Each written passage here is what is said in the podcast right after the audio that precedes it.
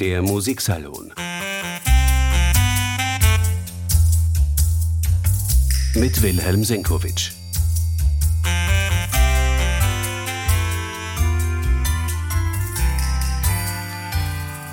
Der Todestag von Sergei Prokofjew hat sich in diesem Jahr zum 70. Mal gejährt. Die Ehrungen halten sich in den internationalen Konzertsälen und Opernhäusern in engen Grenzen. Immerhin, dieser Tage steht in Wien im Musikverein eines der Hauptwerke dieses Komponisten auf dem Programm der Wiener Philharmoniker, die fünfte Symphonie. Und in Baden, ganz in der Nähe von Wien, also erklingt demnächst auch die Suite aus der hinreißenden Ballettmusik zu Romeo und Julia. Grund genug, dem Andenken eines der bedeutendsten Komponisten der musikalischen Moderne unseren Musiksalon zu widmen, zu dem ich Sie herzlich willkommen heiße.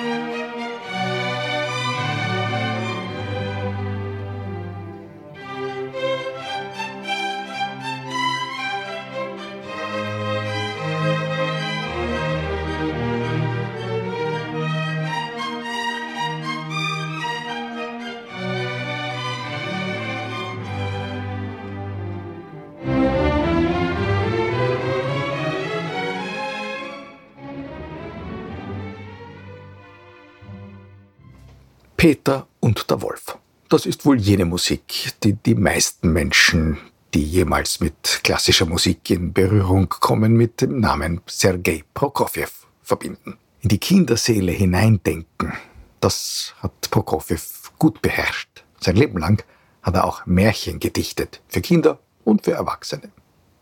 Aufgewachsen ist Sergei Prokofjew in einer wohlhabenden Familie in einem Dorf in einer heute zu trauriger Berühmtheit gelangten Region.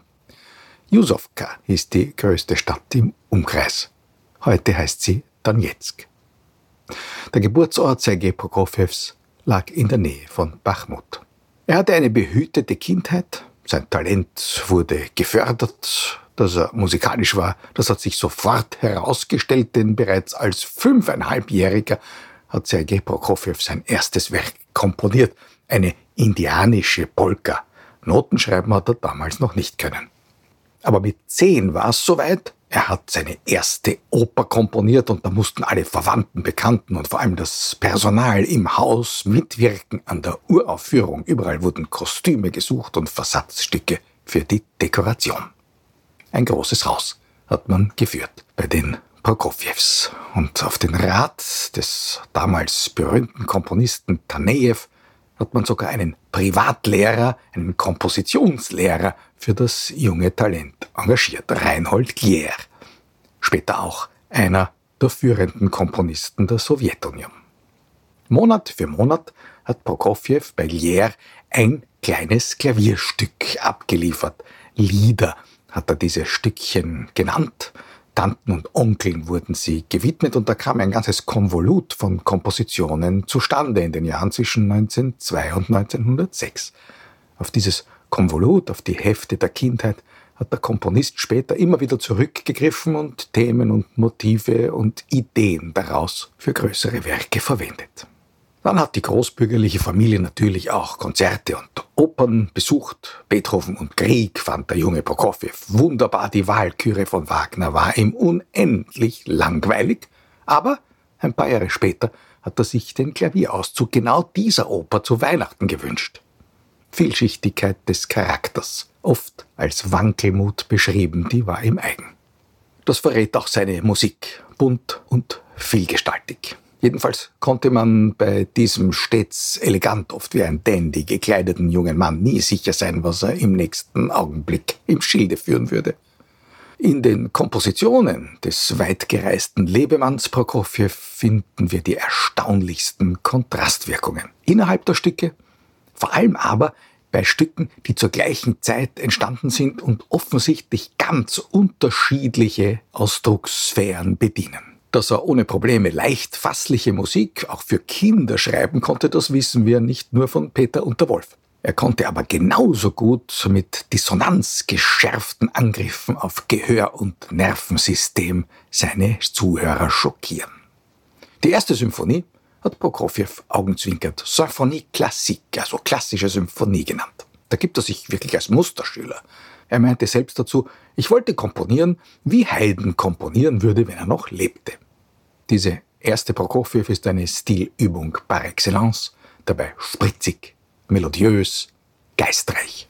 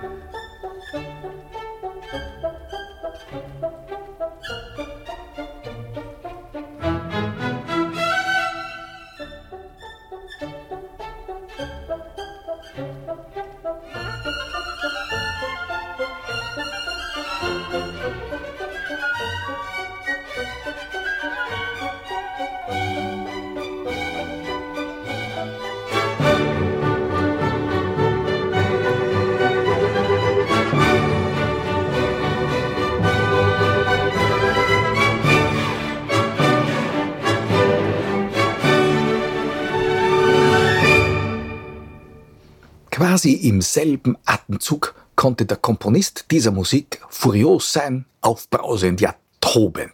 Und wenn er am Klavier gesessen ist, dann war dieser Sergei Prokofjew im jugendlichen Ungestüm unwiderstehlich. Technisch war er meisterhaft als Pianist, unfehlbar und klanglich ungemein wandlungsfähig. Das verlangt er auch in seiner Musik. Außerdem war er zu beeindruckenden Kraftausbrüchen fähig. Thank you.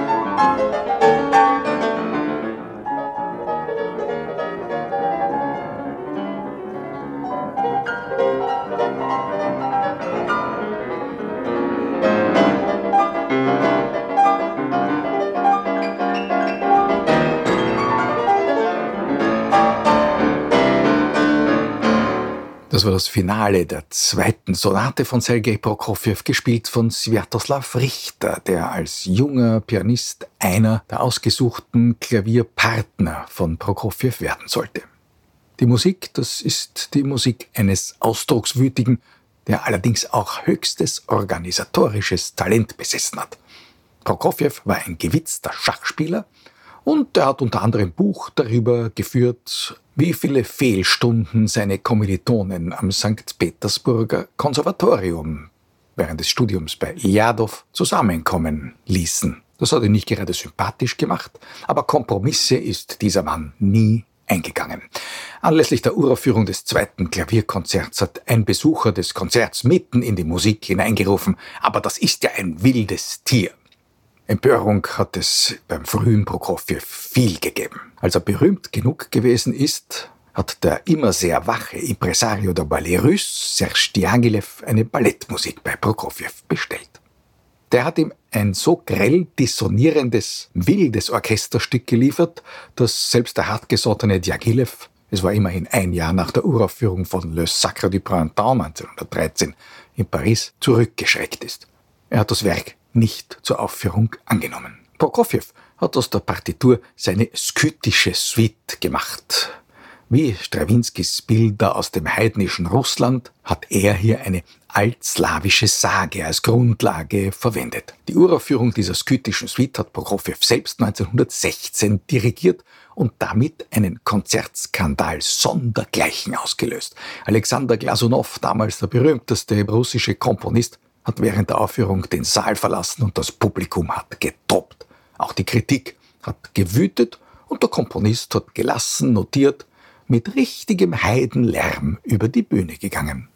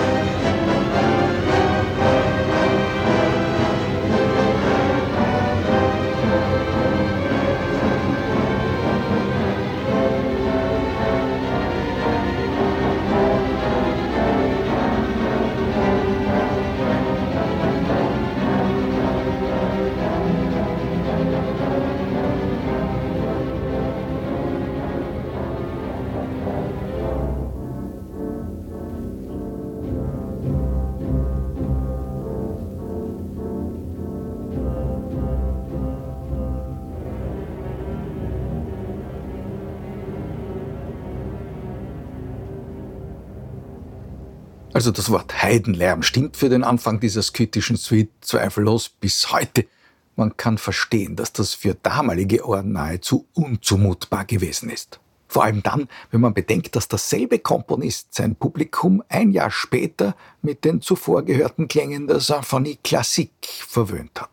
Wie gesagt, die Mixtur aus unterschiedlichen Stilen und Ausdrucksebenen, die war diesem Sergei Prokofjew eigen.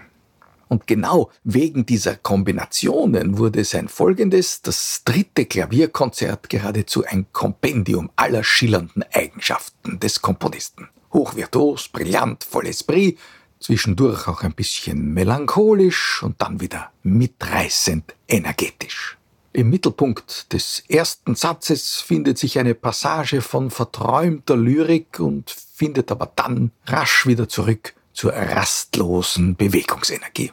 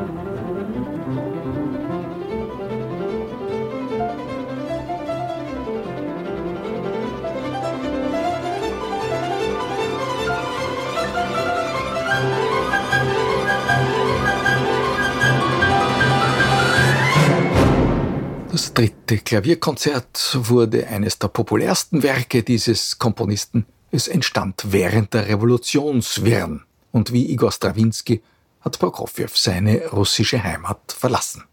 Er lebte in Deutschland, in Frankreich, vor allem in Paris und in den Vereinigten Staaten. Polyglott ist er immer gewesen, er ist schon als Jugendlicher viel gereist und er hat sich ins bewegte Leben der Avantgarde der Zwischenkriegszeit geworfen. Für Chicago hat er eine musikalische Komödie komponiert nach Carlo Gozzi.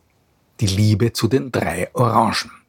Das ist der heitere, der hintergründig komische Prokofjew. Die Musik zu diesem Märchenspiel ist oft von messerscharf zugeschliffener Groteske.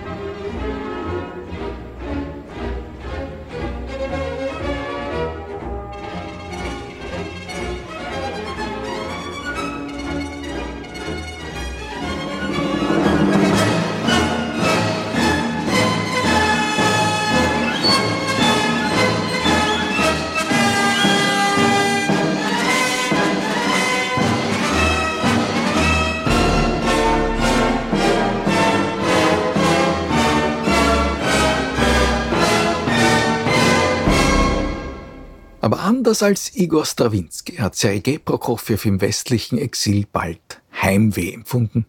So stark, dass er sich ködern hat lassen. Die kommunistischen Machthaber haben ja viele Exilanten zu verführen versucht. Und wie viele andere, die weggegangen waren, ist auch Prokofjew versuchsweise immer wieder nach Russland zurückgekommen, um sich dort von der ideologisch hochgepriesenen sowjetischen Kunstförderung überzeugen zu lassen. Leider hat das funktioniert. Mitte der 30er Jahre war es soweit. Prokofjew beschloss, heimzukehren. Das war eine Falle, aber dessen waren sich weder Prokofjew noch seine aus Spanien stammende Frau bewusst. Ein Vorgeschmack auf das, was kommen sollte, hat der Komponist in den Auseinandersetzungen um seine neue Ballettmusik zu Shakespeares Romeo und Julia bekommen. Die hätte man eigentlich in ihrer Faktur in Russland als wunderbares Willkommensgeschenk empfangen können. Aber dem war nicht so. Die großen Bühnen der Sowjetunion haben sich gesperrt. Die Uraufführung einer der bedeutendsten Ballettmusiken der Theatergeschichte hat in Brünn stattgefunden.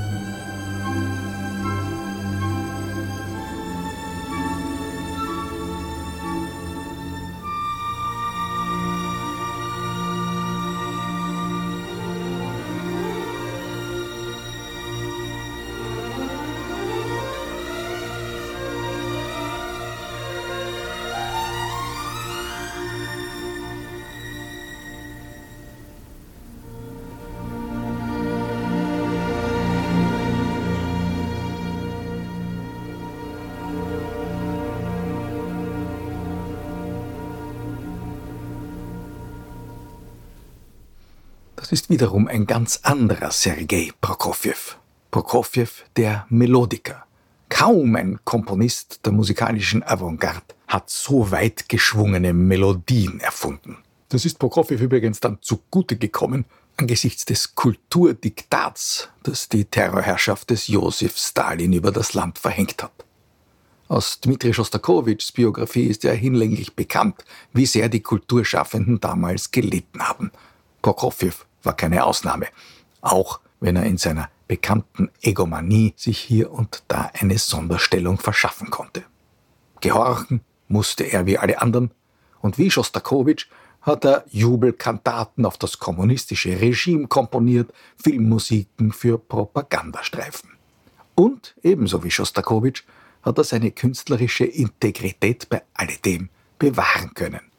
Auf der einen Seite war er der offizielle sowjetische Komponist, wie alle anderen auch, auf der anderen Seite der autonome Künstler. Hinter der offiziellen Fassade hat er schon sich selbst und seine künstlerischen Pläne verwirklicht. Wie schon in den Jahren der Verschmelzung von Klassizismus und Avantgarde waren es nun Subjektivität und die von der Partei verordnete Unterwerfung unter das Gebot, die Kunst möge einfach und volksnah sein. In dieser Hinsicht haben sich ja die Nationalsozialisten und die Sowjets getroffen. Ein Beispiel aus der Oper Krieg und Frieden. Wie subtil und empathisch zeigt sich Prokofjew, wenn er inmitten des von den Zeitgenossen als durchaus patriotisch empfundenen Tolstoi-Stücks die Begegnung der jungen Natascha mit dem Prinzen Andrei mit feinen Strichen malt.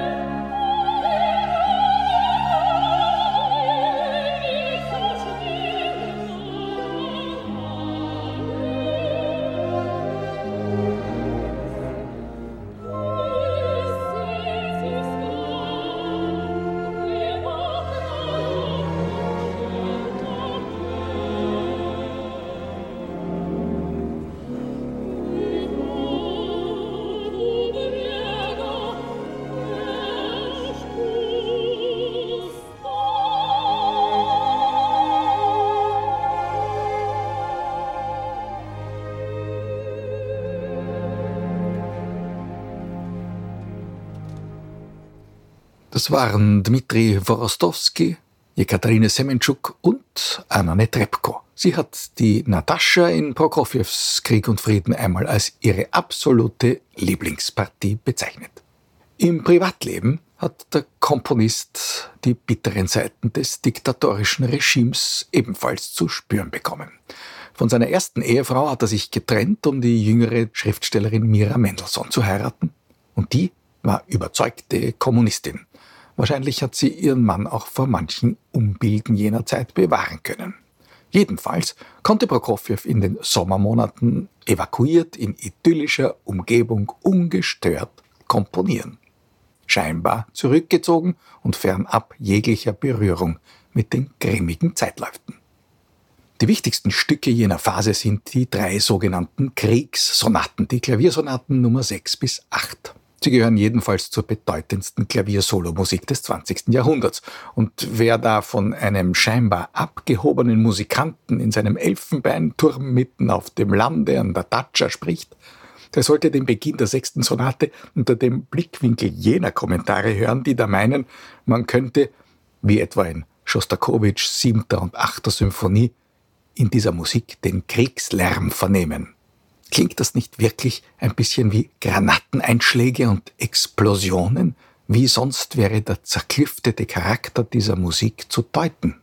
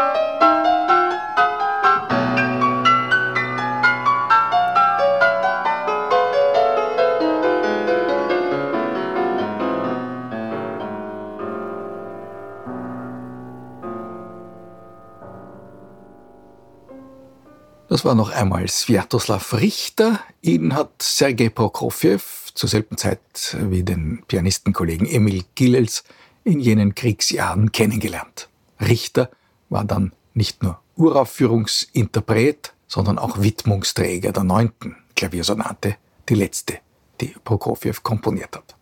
Für Prokofjews erste Frau Lina, die väterlicherseits Spanierin gewesen ist, ist die Trennung zum Verhängnis geworden. Prokofjew hatte sie ursprünglich 1918 in New York kennengelernt und dann 1923 im Oberammergau geheiratet. Lina wurde die Mutter seiner zwei Söhne, Oleg und Sviatoslav. Nach der Trennung von Prokofjew wurde Lina als angebliche Spionin in ein sibirisches Lager verschleppt. Erst nach dem Tod Stalins ist sie freigekommen. Später durfte sie dann auch ausreisen und sie konnte im Westen dann von den Tantiemen der Werke ihres Ex-Mannes, von dem sie nie offiziell geschieden war, leben. Übrigens hat sie über Prokofjew nie ein böses Wort verloren. Der Komponist war 1953 verstorben. Am selben Tag, Ironie des Schicksals, wie Josef Stalin. Seine Heimat hat um den Diktator getrauert, zumindest offiziell. Vom Tod eines der bedeutendsten Komponisten des 20. Jahrhunderts hat sie nur in Fußnoten in den Zeitungen Kenntnis genommen. Sein Lebtag hatte sich Prokofjew doch auch immer sehr eigenbrötlerisch gegeben. Kritik am Regime, wie man sie in den Werken des Kollegen Schostakowitsch mittlerweile zuhauf heraushören möchte, die kann man allerdings auch bei ihm vernehmen. Es ist gar nicht so schwer. Die bedeutendste der sieben Symphonien ist die fünfte. Im B-Dur auftragsgemäß zur musikalischen Zelebration des Sieges der Roten Armee im großen Vaterländischen Krieg entstanden. Da hören wir natürlich durchaus den Pathetiker Prokofjew, aber wer die letzten Takte der Symphonie genau hört, der begreift wahrscheinlich, was der Komponist uns zwischen den Zeilen sagen möchte. Der fröhlich jubelnde Beschluss gerät da aus den Fugen. Die Musik beginnt wie eine Zeitbombe zu ticken und lässt sich nicht mehr abstellen. Eine platte Parteitagsmusik ist das jedenfalls nicht. Viel eher die späte Summe eines künstlerischen Schaffens, das stets bunt, abwechslungsreich und immer hintergründig gewesen ist.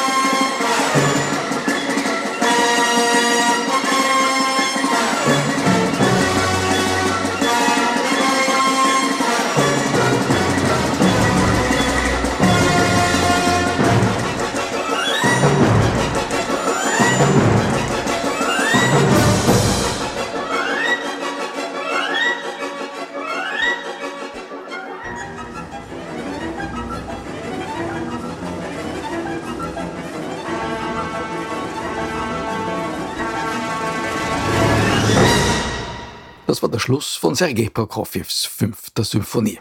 Sie ist das Hauptwerk im Philharmonischen Abonnementkonzert am kommenden Wochenende unter der Leitung von Tugan Sokejew im Wiener Musikverein. Aber nicht nur Wien spielt Prokofjew im kommenden Tritonus-Konzert am 21. Oktober im Kongresscenter Baden dirigiert Norbert Pfaffelmeier die Suite aus dem Ballett Romeo und Julia. Damit danke für heute, danke fürs Zuhören, bis zum nächsten Mal. Der Musiksalon. Mit Wilhelm Senkowitsch.